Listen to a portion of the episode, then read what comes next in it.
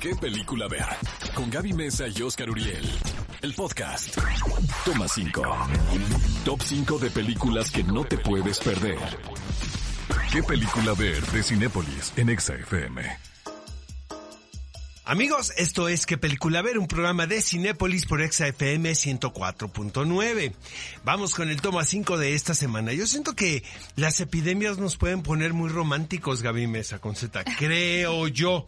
Eso de estar en su casa, en cuarentena, pues nomás uno está piense y piense y piense. ¿Están de acuerdo? En verdad? métodos de enamorarse. No, ¿qué métodos de enamorarse en, Oh, pero esta película... en exes? No, Esta película no dice se hagan. lo contrario. Nuestra primera recomendación del toma 5 de películas que pueden ver en Cinepolis Click es Treintona, soltera y fantástica. Esto es a propósito de que se estrenó Veinteañera, divorciada y fantástica. Exacto, esta es la película que la antecede y la verdad yo les voy a decir, cuando vi esta película a mí me gustó muchísimo porque como saben también tuvimos Cindy la Regia recientemente en cartelera en Cinépolis y a muchas personas les gustó esta idea de, de romper con los prejuicios, de romper con los estereotipos de cómo una mujer a cierta edad tiene que cumplir con estar casada, con tener hijos, con ser ama de casa, etcétera.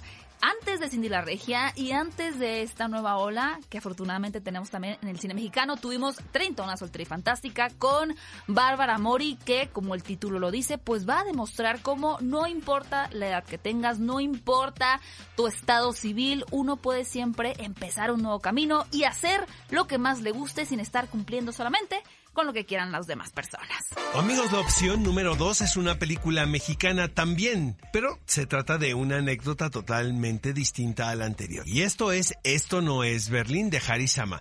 Hay una historia de amor implícita, pero principalmente creo que se trata de una relación entre tu persona y tú mismo. Es el despertar del adolescente a, al mundo adulto, eh, aquí en una panorámica muy particular porque estamos hablando de la década de los 80, un periodo que definitivamente pues fue muy importante gracias a la música, a las ideas, a los movimientos culturales eh, que se vivieron en ese periodo. Entonces, es un grupo de adolescentes quienes tienen que aprender a ser hombres o mujeres en todo el sentido de la palabra en un ámbito que de alguna manera nosotros importamos de Europa. Por eso el título de Esto no es Berlín de Harisama.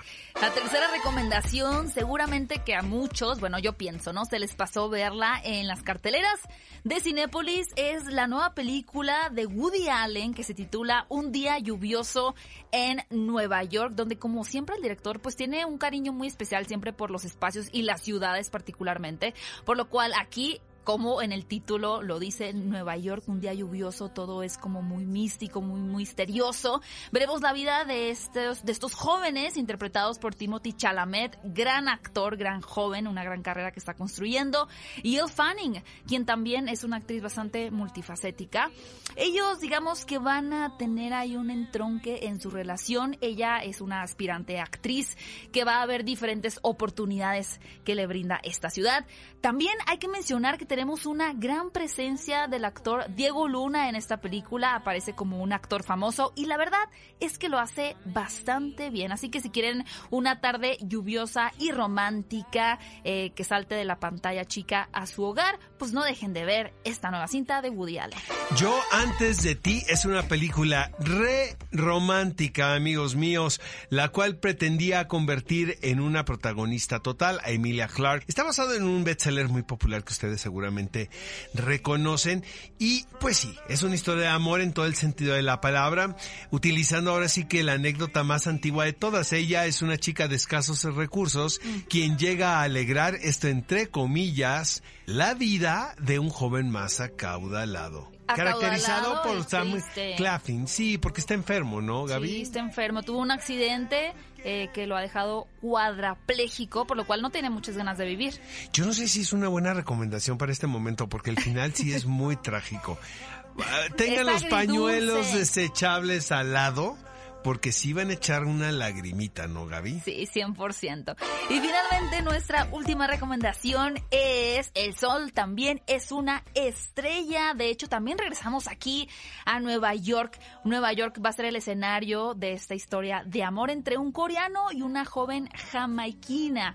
Como saben ustedes, Estados Unidos es el país donde se reúnen muchísimas culturas, donde muchos habitantes de diferentes países llegan con esta ilusión del sueño americano, por lo cual esta historia, además de obviamente tantear el terreno entre estos dos jóvenes que van a enamorarse poco a poco, pues también sirve de pretexto para hablar de lo difícil que es ser un inmigrante en Estados Unidos, a pesar de que a veces pareciera ser el lugar perfecto para vivir. Y también se trata de una adaptación de una novela escrita por Nicola Yoon, una película muy romántica donde los obstáculos no serán un impedimento.